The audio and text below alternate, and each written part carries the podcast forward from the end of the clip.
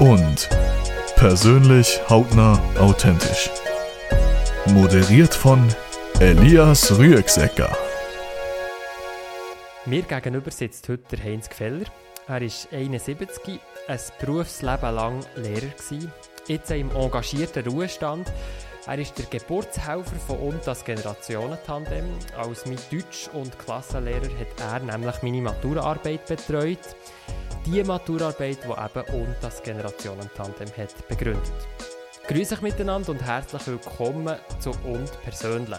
In diesem Podcast, wo die Leute, die ich schon länger mit ihnen unterwegs bin, mit ihnen arbeite und schon lange kenne, vertieft lernen kennen.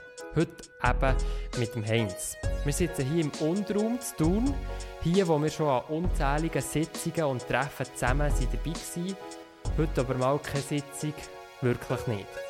Heinz, du hast es ja eigentlich so mit den Wörtern, mit der Sprache ganz generell. Ähm, sag mal drei Adjektive, die dich beschreiben. Kommt dir da so etwas in Sinn? Das ist jetzt gerade eine schwierige Frage zum Einsteigen. Ein bisschen aufmüpfig, ein bisschen fantasievoll. Jedenfalls ist mir das wichtig. Nicht total traurig. Dann wären wir schon bei drei, oder? Nicht total traurig, so, wow, es ist in einer Kombination, aber gilt natürlich auch. Ähm, ich möchte bei dem bleiben, mit nicht total traurig, weil eine der anderen Einstiegsfragen, die ich mir überlegt habe, wäre, wie geht's? Heinz, wie geht's? Und dann antwortet man jetzt, ja, äh, es geht anständig, weil man nicht Corona hat. Das ist, ja, banal. Aber es geht insgesamt geht's mir gut. Altersgemäß, denke ich. Hätte die Frage, wie geht es jetzt im letzten Jahr und in den letzten Monaten für dich noch eine neue Bedeutung bekommen als, als früher? Ja, eben, also in dieser speziellen Situation natürlich. Das, äh, da kommt man nicht drum herum und das fragen einem natürlich alle mit dem Hintergrund, das ist völlig klar. Und nachher äh, lässt man die Banalitäten raus, die man jetzt halt ein halbes Jahr lang schon rauslässt. Äh, und sonst, nein, sonst müsste ich sagen, äh, ich bin an einem ähnlichen Ort, wie ich auch vor einem Jahr oder zwei Jahren so war. Okay. Also würdest du nicht unbedingt sagen, jetzt Corona war für dich einschneidend gewesen? Ich habe das Gefühl, es ist für die Gesellschaft einschneidend. Und es ist schon für das persönliche Leben, also es ist ein eigenartiges Leben. Äh, man macht Zeug nicht, wo man mehr oder weniger dringend machen Das ist bei mir eindeutig auch. Also vor allem Leute treffen, in größerer Zahl. Und äh, ja, die kulturellen Veranstaltungen, wo wir gegenwärtig fast gar nicht gehen. Mhm. Ja. Und das fehlt? Das fehlt, ja. Also das ist für mich schon eine, eine wichtige Sache. Theater, Konzert nach verschiedenen Richtungen, das spielt eine grosse Rolle. Und besonders natürlich, seit ich Zeit habe für das. Das muss man auch sehen. Ich habe, als ich noch aktiv war äh, im Beruf, häufig müssen das Gefühl haben, ich habe keine Zeit, ich muss mir das absparen, was am Abend noch weg war.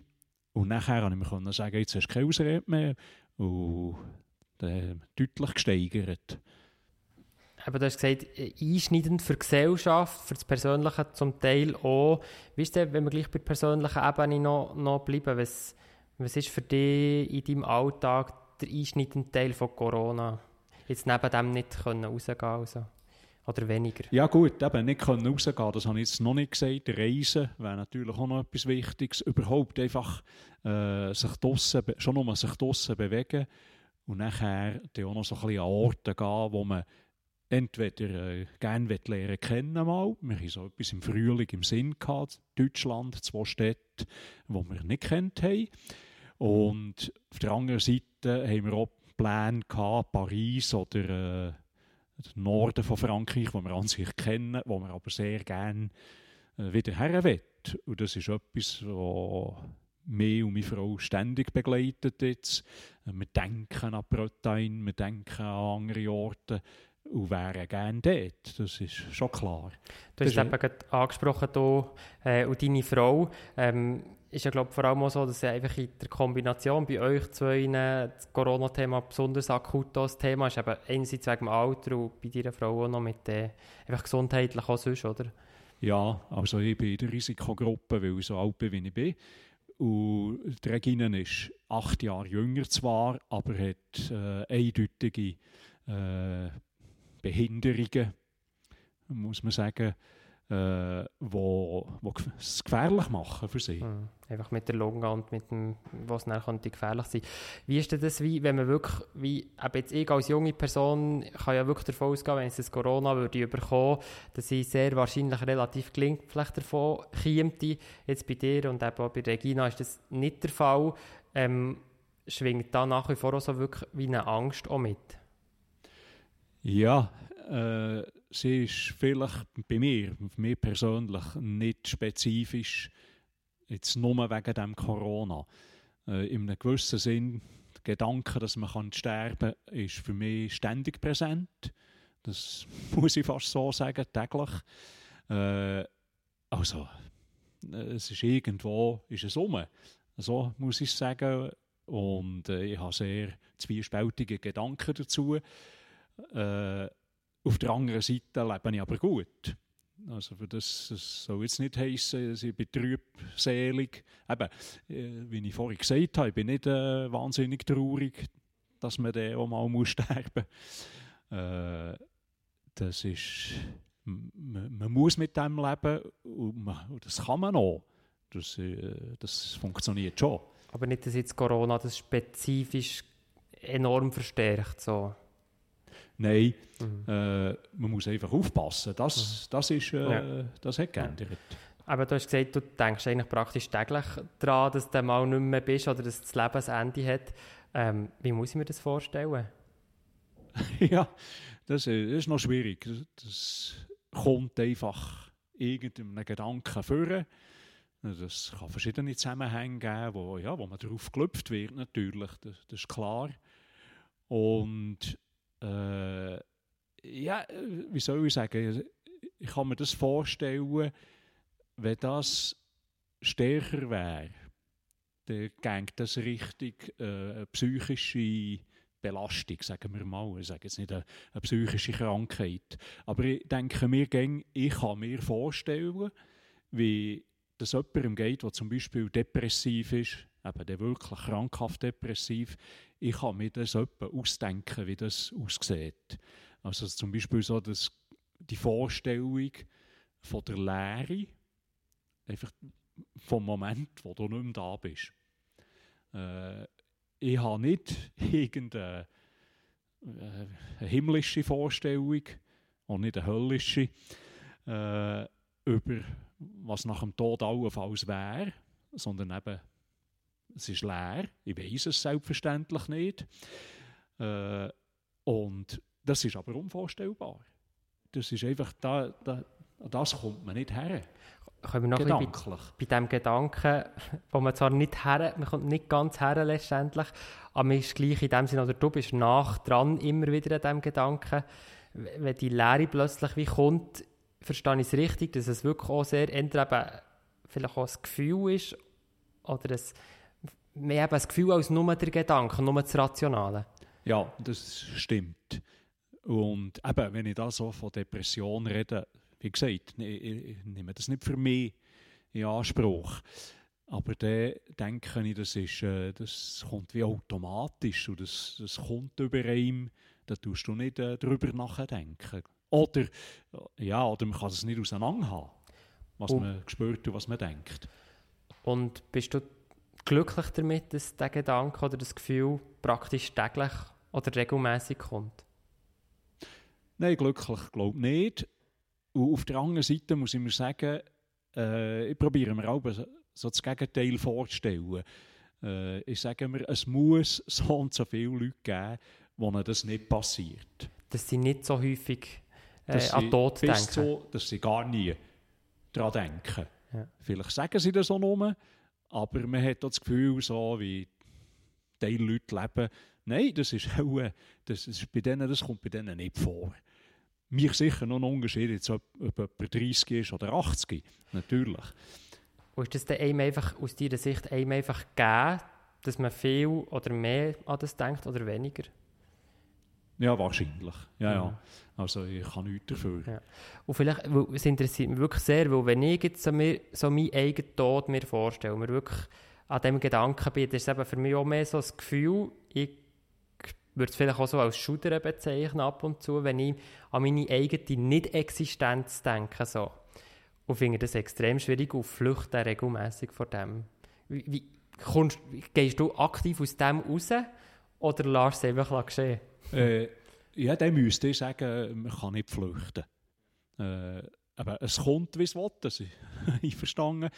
Und nachher, ja, du kannst natürlich Gedanken machen, aber der mehr äh, positiv, also drumherum, wie lebe ich, was mache ich, vielleicht auch ganz konkret, was, was könnte ich jetzt gerade machen. So Sachen sind möglich. Und daneben aber äh, ist das einfach und äh, du weichst dem nicht aus. Mhm, mh. Vom Sterben oder vom Thema Tod so ein bisschen, ähm, zum Thema Alter. du bist 71 und du hast auch schon ein bisschen angesprochen, es kommt darauf an, vielleicht ein bisschen wie alt man ist, wie stark dass man sich mit diesem Thema auseinandersetzt. Spürst du selber dein Alter? Die ja, 71 ganz, Jahre? ganz sicher, ja, ja. ja. Äh, die Sache, da, vor, die ich da vorhin geschildert habe, die ist allerdings äh, schon lang. Ja. Äh, oder vielleicht ging, das weiß ich nicht. Aber äh, also, es wäre sehr eigenartig, wenn man sagt, ich spüre das Alter, also das Älterwerden nicht.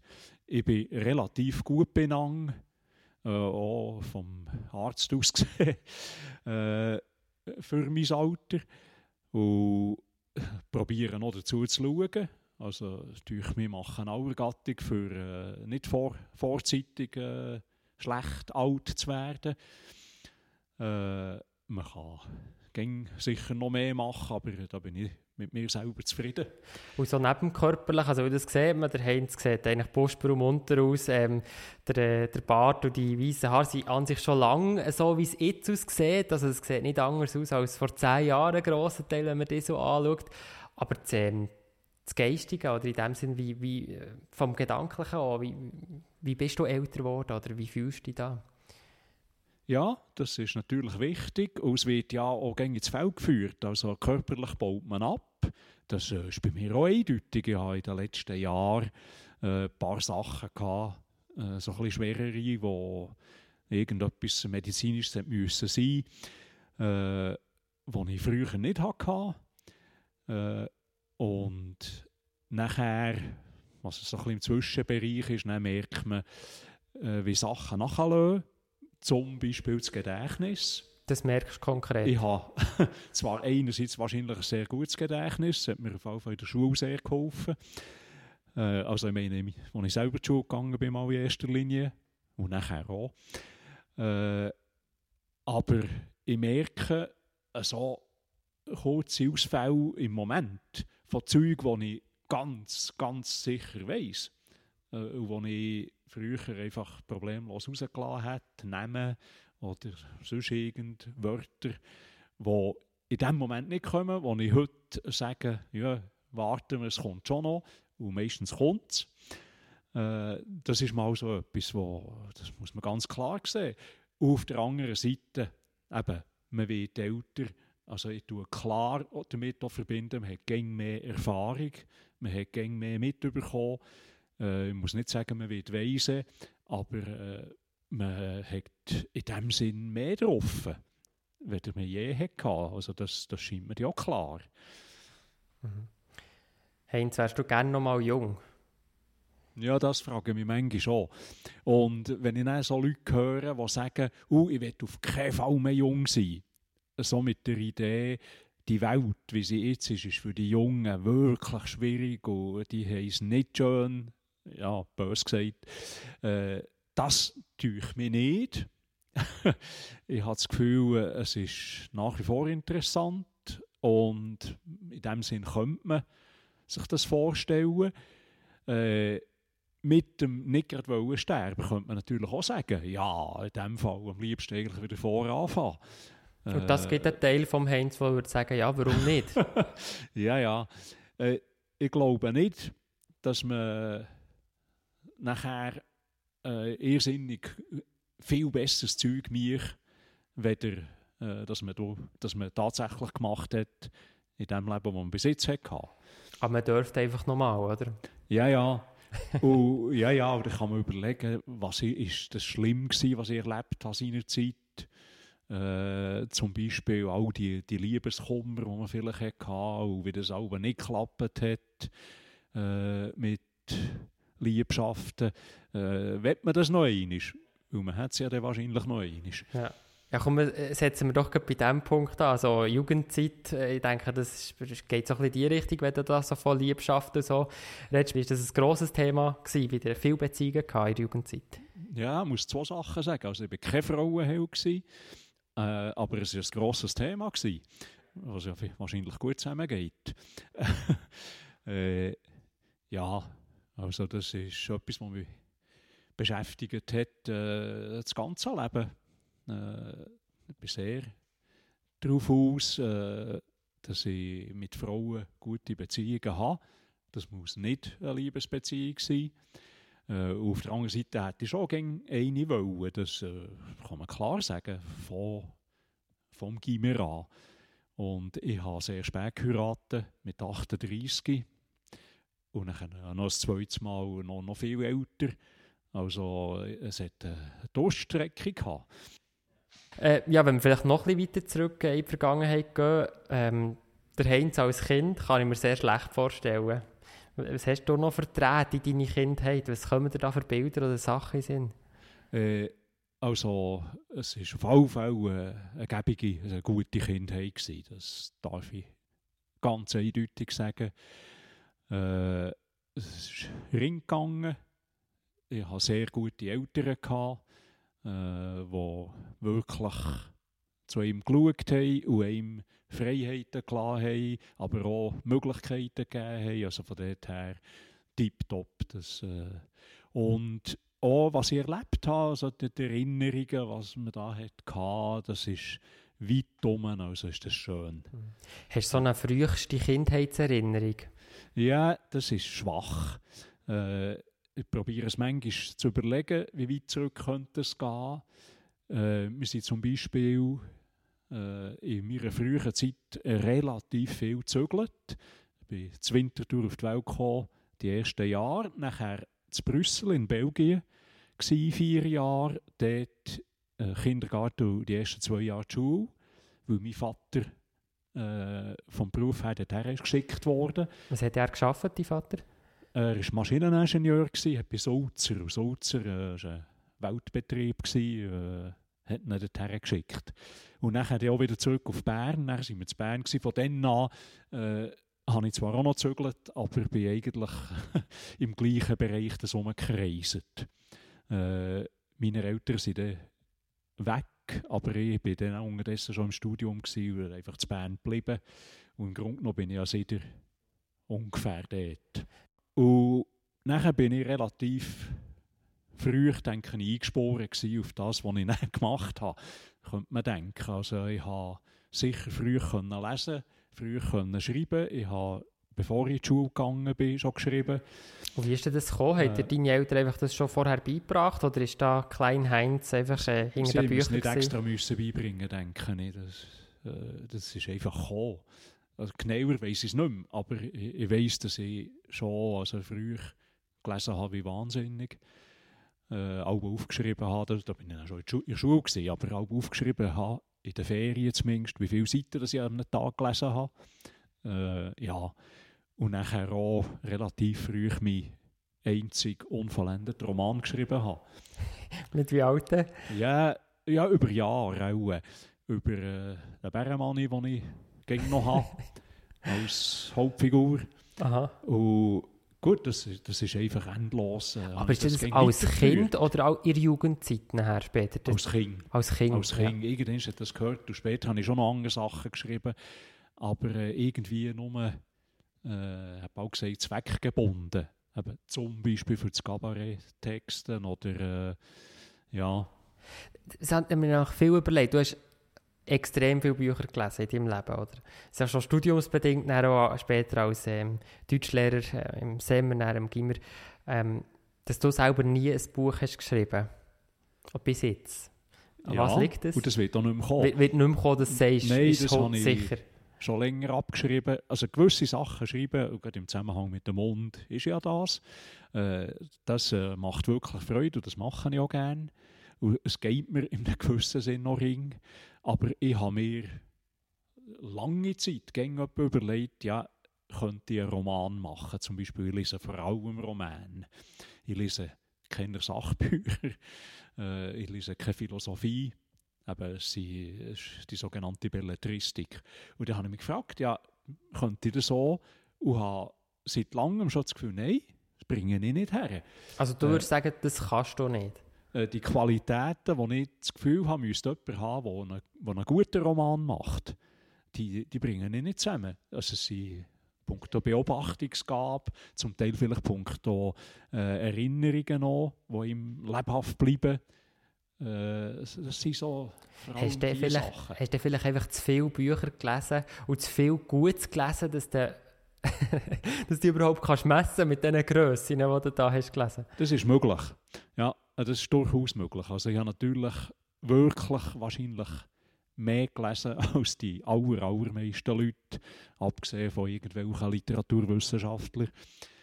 Äh, und das ist auch, äh, zum Teil ist das durch mein Leben, durch meinen Lebensgang äh, bedingt, weil ich keine Familie hatte, keine Kinder hatte, also sonst so viele Sachen nicht hatte, die Zeit brauchen im, im Leben. Da hatte ich mehr Zeit eben gehabt, und ich konnte das vergl können vergleichen mit meinen Kollegen an der Schule. Ich habe wirklich mehr gelesen als die. Äh, und ich kann es ein bisschen ermessen wegen der Qualität. Ich habe mich gerne noch mit Gedicht versucht, über lange Zeit. Will das vielleicht auch wieder probieren, weil dort hätte ich das Gefühl, ist vielleicht etwas möglich. Und dort habe ich mir aber auch gesagt, aber das hat, wenn man etwas rausgeben will, das hat nur einen Sinn, wenn man sich an den höchsten Maßstab traut, die zu messen. Also denen, die ich natürlich kenne, oder? Äh, ich habe das Gefühl, ich, ich kenne die, die besten deutschsprachigen äh, Lyriker. Und, Äh, kannst du ein paar Namen sagen? und, und viel drunter äh, machen es nicht. Ja, ich könnte jetzt sagen, die müsstest du noch wissen. Ja, also Rilke Äh, kommt mir zum Beispiel in Sinn. Ich glaube, Rilke Rilke bist du... beispielsweise, oder äh, ich sage jetzt die, die ich persönlich vielleicht, äh, die mich am meisten auch würde anregen Gottfried Benn, äh, Oskar Lörke, den fast niemand mehr kennt. Äh, ja, Ja, vielleicht noch, wenn wir beim, beim Lesen auch sind. Ähm, was ist denn Lesen für dich? Oder warum packt dich das immer wieder so? ja, das ist schon also das ist ein, wesentlicher Teil einfach von meinem Leben. Äh, und bis zu einem bedenklichen Punkt, denke ich. Man könnte sagen, ja, äh, es lebt jemand überhaupt in den Büchern, aber äh, nicht in der Wirklichkeit. Das würdest du sagen, hast du Phasen gehabt, wo du mehr in den Büchern hast gelebt? Das könnte man mir ein bisschen weit schon vorwerfen. Äh, das sind nicht Phasen, sondern das ist grundsätzlich. Äh, auf der anderen Seite, das Positive ist, man erfahrt wahnsinnig viel vom Leben durch Bücher. Das ist mir dann auch wieder klar. Also das ist, äh, das sagen ja Haufen, auch prominente Leute, das ist ein Zugang zur Welt. Das ist ganz klar. Äh, Es ist ein Zugang zu verschiedenen Ländern unter anderem auch. Äh, ich hatte ja einfach zwei Sprachen, gehabt, äh, neben dem Deutsch noch das Französisch. Und dort natürlich besonders viel eingenommen. Äh, kann aber zum Beispiel aus dem heraus über Frankreich wahrscheinlich mehr sagen, wie die meisten Leute. Was liest du im Moment? Äh, jetzt lese ich gerade etwas, was ich also im Rucksack habe, äh, für einen Leseclub, wo ich drin bin, wo ich aber dort vorgeschlagen habe. Ich lese es vielleicht zum vierten Mal.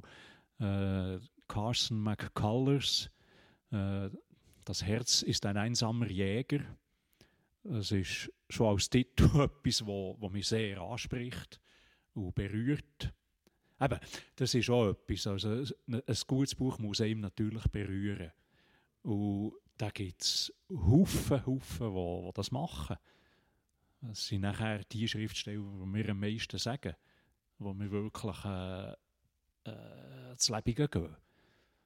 Ja, und nachher auch meine Vorstellung vom Leben. Also ich habe gesagt, äh, ich lese keine Philosophie.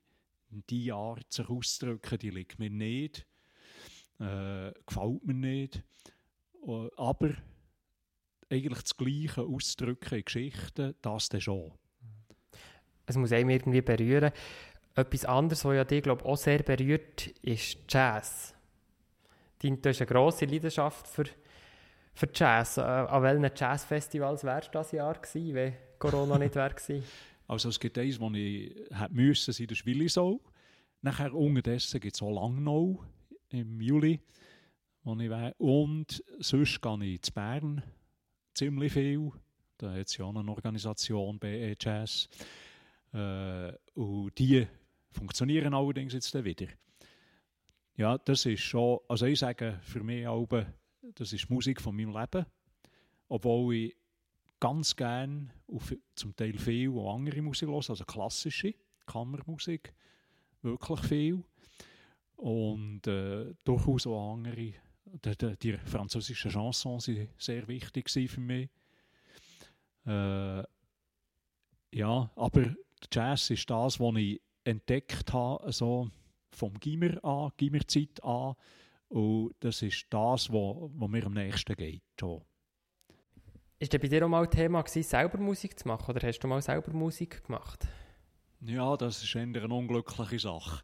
Äh, also das müsste ich im Zusammenhang von Musik auch sagen, äh, ich habe sehr viel auf Musik und tue auch relativ viel einziehen täglich. Äh, aber habe wir sind ewig müssen sagen, aber äh, selber zu machen, das wird nichts. Äh, ich habe die klassische Blockflöte gespielt äh, als so die kind. Geschichte, die alle können bringen können. relativ ja. lang, ja. weil man das noch so weitergezogen hat und nicht gewusst hat, was man, man sonst mit mir könnte anfangen Und nachher, im richtigen Moment, wo ich wirklich selber konnte sagen bin ich abgesprungen. Ich habe gesagt, ich mache jetzt Pfadfinderei oder äh, ich mache Sport oder so. Ich konnte nicht können sagen, für die Schule brauche ich so viel Zeit, das hat nicht gestimmt. Äh, aber dann bin ich daraus raus. Ja, vielleicht hätte ich später wieder ein bisschen Lust gehabt. Aber dann kommt so ein bisschen die Frage von Qualität. Das ist jetzt ein bisschen hochgestochen. Ich habe an der Literatur ermessen, wo dass ich könnte, etwas Gutes machen könnte. Und habe mir gesagt, also in der Musik auch nicht. So wie auch zum Beispiel im Gestalten nicht. Was ist denn sonst noch in Frage gekommen? Du hast von einem Sport angesprochen, eben Volleyball hast du gespielt. Ist das auch mal etwas, was du hast überlegt ja, vielleicht dort zu starten? Nein, ich kann hoch angeben heute. Ich bin bis in die Nationalliga B gekommen. Das kann nicht so Menge behaupten im Volleyball. Aber das war zu einer Zeit, gewesen, wo man mit mir Grösse und mit meinem Können wo das noch möglich war. Volleyball war noch nicht so verbreitet. Das war in der Uni-Zeit. Äh, nein, nein, das hat seine Grenzen. Also, Wie lange hast du Volleyball gespielt, aktiv so? Äh, also überhaupt gespielt, muss ich sagen, bis 50. Und nachher habe ich mit den diversen Schäden, die man sich einfangen kann, an allen Gelenken, müssen sagen, jetzt tust du gescheiter nicht mehr, sonst äh, ja, wirst du näher operierbar. Wenn wir so bei den verschiedenen Sachen äh, bleiben, die, die dich im Leben haben begleitet haben, ähm, ist mir beim Vorbereiten einfach eben noch das Kochen in Sinn gekommen. Also ich habe dich schon im Gimmer eigentlich als leidenschaftlichen Koch kennengelernt, der mal Klasse bekocht hat. Du bist in Lager mitgegangen kochen. Aber ich glaube auch privat spielt das eine grosse Rolle, zu kochen, oder? Ja, also ich darf sagen, dass ich daheim einen Großteil bestreite. Äh, und tue sehr gerne. Und dort könnte ich noch sagen, äh, so wegen der Frage, was bringt man her, vielleicht auch sogar auf eigene Faust, das ist ein kleiner Stolz, das habe ich autodidaktisch hergebracht. Also zu lernen kochen? Zu kochen. Das ja. wird ja als Jugendlicher oder als Kind nicht gelernt von den Eltern? Jugendliche so. höchstens in der Pfadfinderei, aber katastrophal. Äh, da habe ich also höchstens gemerkt, ob man, wenn das mit Hörnli muss reintun ins Wasser, ob schon am Anfang oder erst, wenn das Wasser kocht. Nein, das habe ich wirklich später. Äh, ich war längere Zeit in einer WG. Gewesen. Dort hat es dann angefangen. Dort habe ich das ein bisschen anfangen Und das durch mich habe so gesteigert, dass ich doch jetzt äh, eine Meinung haben kann. Und eben, das habe ich nicht mitgebracht von dem her einen gewissen Stolz. Und das ist parallel zu einem anderen Stolz, äh, der eben mit dem Sport zu tun hat, dass ich im Turnen als Kind nicht wahnsinnig gut war und das nachher wollte aufholen oder äh, mit dort durchsetzen, mit dort besser machen, weil, schon ein bisschen überheblich, in, in der Schule sonst hatte ich keine Probleme. Gehabt. Da hat der Ehrgeiz nicht einmal viel gebracht. Äh, aber im, im, Sport hat er das gebracht. Dann habe ich dort habe ich mich reingeknäult. Du hast vorher auch Pfadfinderei, du hast gesagt, Pfadi angesprochen. Das ist ja, glaube ich, etwas, was dir irgend auf eine Art bis heute noch geblieben ist, oder? Ja, das ist eindeutig so. Äh, auch in verschiedenen Belangen. Das eine ist, dass wir äh, einen Club haben, der auf alten Pfadi-Bekanntschaften beruht, der bis heute funktioniert und sehr erfreulich ist, also wirklich sehr gute, jetzt auch private Beziehungen. Äh, daneben, ja, so mit Konfrontation mit der Wirklichkeit, also ein paar Sachen sind ja auch in Pfadi passiert.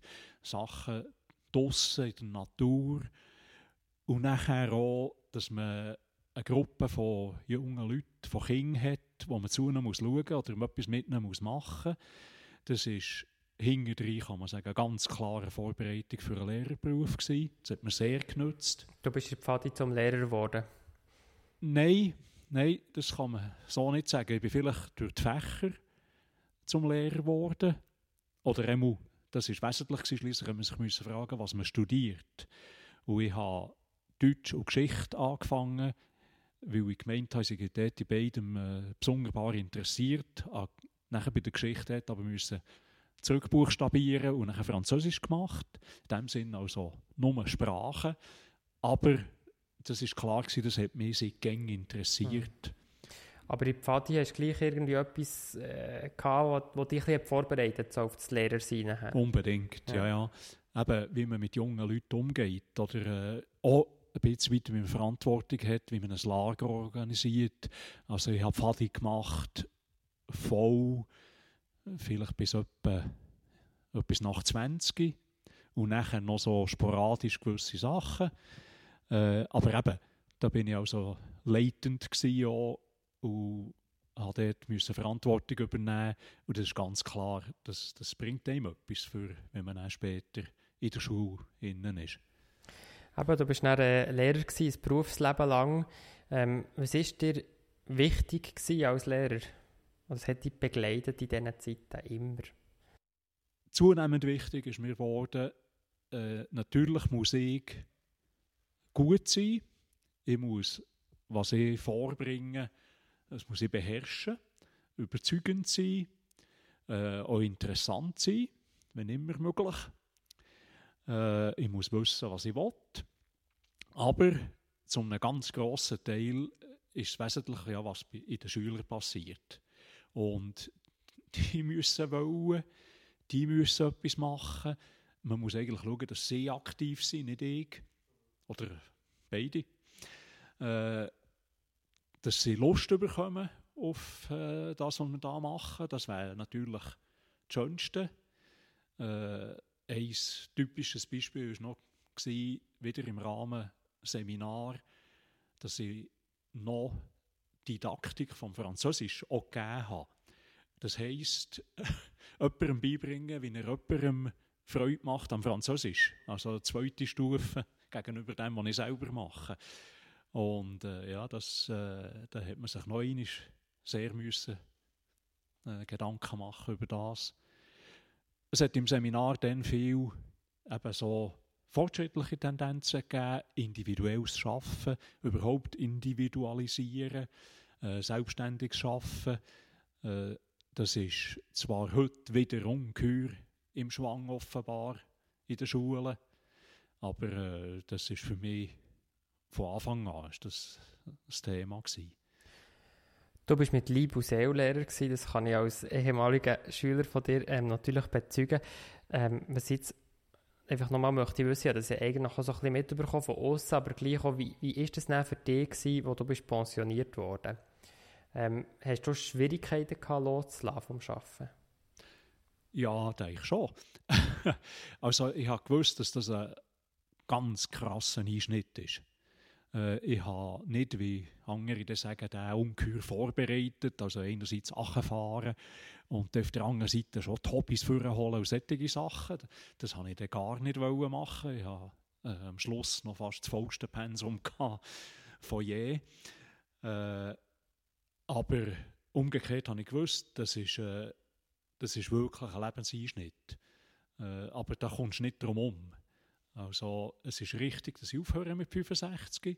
Ich habe noch zwei Stellvertretungen gegeben in den Jahren nachher und dort noch so ein bisschen ermessen, was jetzt da wäre. Wo ich unter anderem gemerkt habe, ja, also du bist aber wirklich auch ein bisschen älter und du machst das wahrscheinlich schlechter prestieren. Und das wäre zunehmend. Äh, so, dass ich nachher, äh, kann sagen, jetzt ist auch, das ist also die endgültig durch äh, weil das zehrt an den Kräften. Das habe ich auch in der, Zeit, in der letzten Zeit, als ich aktiv war, schon gemerkt. Ich habe wirklich Sachen vorgekehrt, für äh, ja, nicht auszubrennen. Mhm. Und du sagst, es war ein krasser Einschnitt nachher. Ähm, wie hat sich denn das geäußert bei dir? Also hast du wirklich dein Leben wie neu müssen erfinden, neu aufgelesen oder hast du wie auch emotional, psychisch gemerkt, dass du in ein Loch bist gefallen? Nein, ich glaube, in ein Loch geht nicht, weil ich in dem Sinn gleich auch darauf gefasst war. Aber du hast natürlich wahnsinnig viel Zeit plötzlich. Also das ist ja, das ist eklatant. Vorher hat sich alles um die Zeit gedreht, die man für die Schule aufwendet. Und die ist ja sehr beweglich. Äh, das tut man selber gestalten. Das ist etwas, was mir gerne gefallen hat. Dass ich mich selber habe müssen und können einteilen. Äh, nachher hast du das natürlich erst recht. Aber äh, ja, die Zeit ist endlos. Und natürlich habe ich geschaut, was kann ich jetzt machen. Und das Und beispielsweise ist da eine ziemliche Hilfe geworden, klar.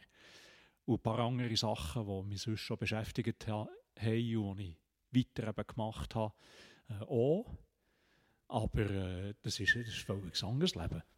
Vielleicht jetzt eben noch ein zum und das Generationentandem zum und, wie wir es ja eigentlich nennen, oder das Generationentandem ist eigentlich auch erst später dazugekommen, darum sagen wir eigentlich mehr zum und.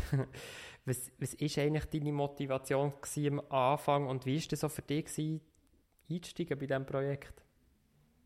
Äh, das ist ja stufenweise. Äh, Maturarbeit, das hast du gesagt. Dort habe ich es interessant gefunden, das habe ich schon drin gesehen, wie das aufgebaut wird.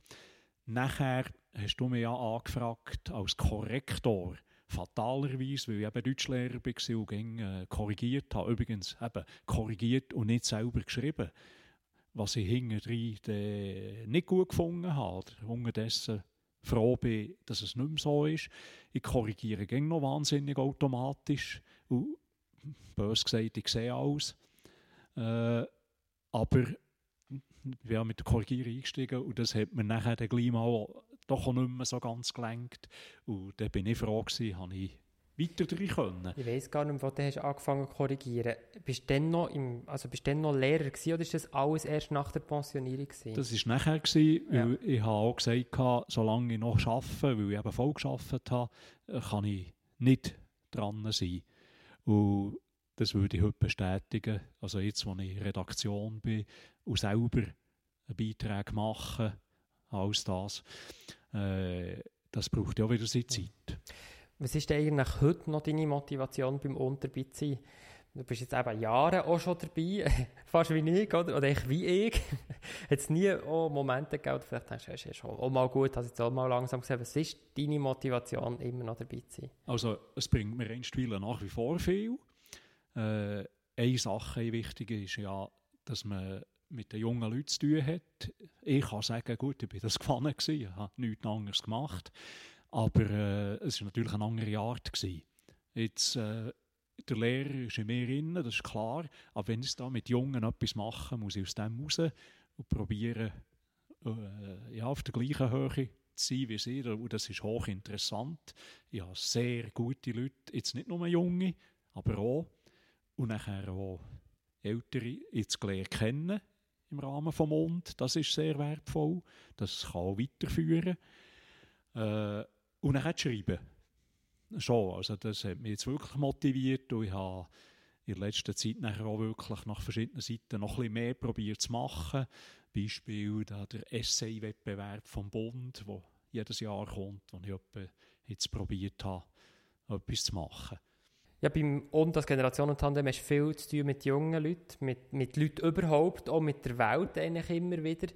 Wenn du so in die Welt schaust oder in, auch das politische Gestehen verfolgst, wir sind ja immer wieder mal ein bisschen politisieren miteinander in den Gesprächen. Was denkst du so über, über die Welt, wie sie heute ist? Also ich komme gerade. Äh, zum Mond würde ich noch sagen, man hat ja jedes Mal ein neues Thema, jedes Quartal. Und da habe ich wirklich interessantes Zeug durch das gelernt kennen. Durch Leute, die ich bin, interviewen zum Beispiel, äh, das tut dem also die Welt auf. Und jetzt, äh, was so läuft, ich glaube, ich habe ziemlich am Anfang gesagt, äh, man kann traurig sein über den Zustand der Welt. Also das, das muss ich bestätigen. Das ist paradox. Es geht mir gut und es geht uns weitum gut hier in meiner Umgebung. Äh, man darf es nicht anders sagen, wir sind ungeheuer privilegiert. Ich habe, das muss ich wieder sagen, ungeheuer Schwein mit fast allem, was ich habe erleben und mitmachen im Leben. Und das ist ein, Kon ein wahnsinniger Kontrast zum einen zu Sachen, die bei uns auch in der Gemeinschaft, in der Schweiz laufen, die von mir aus gesehen nicht gut laufen. Hast du ein paar Beispiele? Oder ja, Beispiel? ja, die klassischen, also Klima ist für mich auch ein Thema. Ich darf sagen, ich schaue mich als praktizierende Grünen an. Nicht, ich bin nicht in der Partei, aber äh, mein Lebensstil, das würde, darf ich mich als Grüne bezeichnen. Und das tut mir sehr viel weh, was ich sehe, wie zum Beispiel der Verkehr zunimmt, nicht abnimmt, obwohl alle wissen, man sollte. Und solche Beispiele gibt es natürlich einen Haufen. Äh, soziale Ungleichheit, äh, Unterschiede in den Löhnen, die schlecht zahlten und nachher die, die viel zu viel haben und viel zu viel bekommen, solche Sachen. Und nachher kann man in die Welt schauen und dann wird es ja, ungeheuer. Das ist schon klar.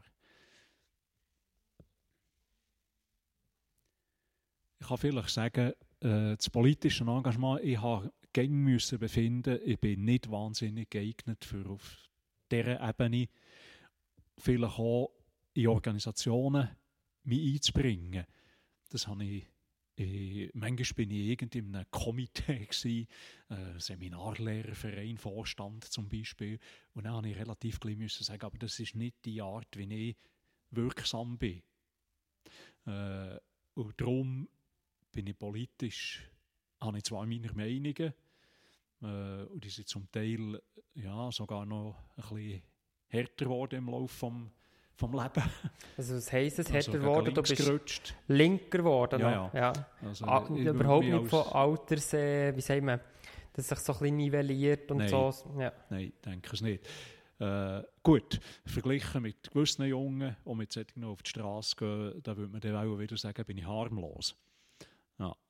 Aber äh, eben, also, auch wenn ich abstimme, das, äh, das ist einigermaßen klar, aber keine politische Laufbahn.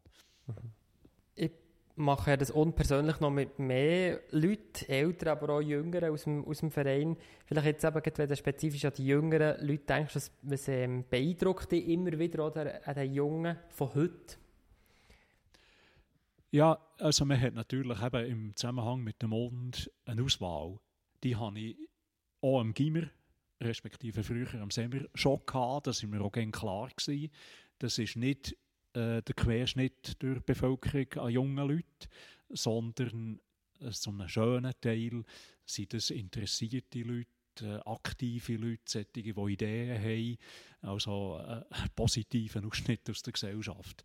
Und das setzt sich hier äh, fort. Und eben, ich habe gesagt, ich habe sehr interessante gelernt kennen, sehr gute. Äh, ja, die, die gibt es und die, irgendwie in diesem Zusammenhang die Jugend schlecht machen, das, das liegt ja gar nicht drin. Also, ich sehe genug Beispiele und tue das auch gegen jemanden vertreten, wenn jemand äh, anders redet. Äh, ich sehe genug Beispiele, die absolut positiv sind. Ja, das war es. Und persönlich mit dem Heinz Gefeller. Merci vielmals. Jemanden wirklich lernen kennen, das probiere ich mit diesem Podcast. Alle Gespräche könnt ihr nachhören. Via Apple Podcasts, Spotify und Soundcloud unter dem Stichwort Generationentandem oder auch direkt auf unserer Webseite am Mikrofon Elias Rüegsegger.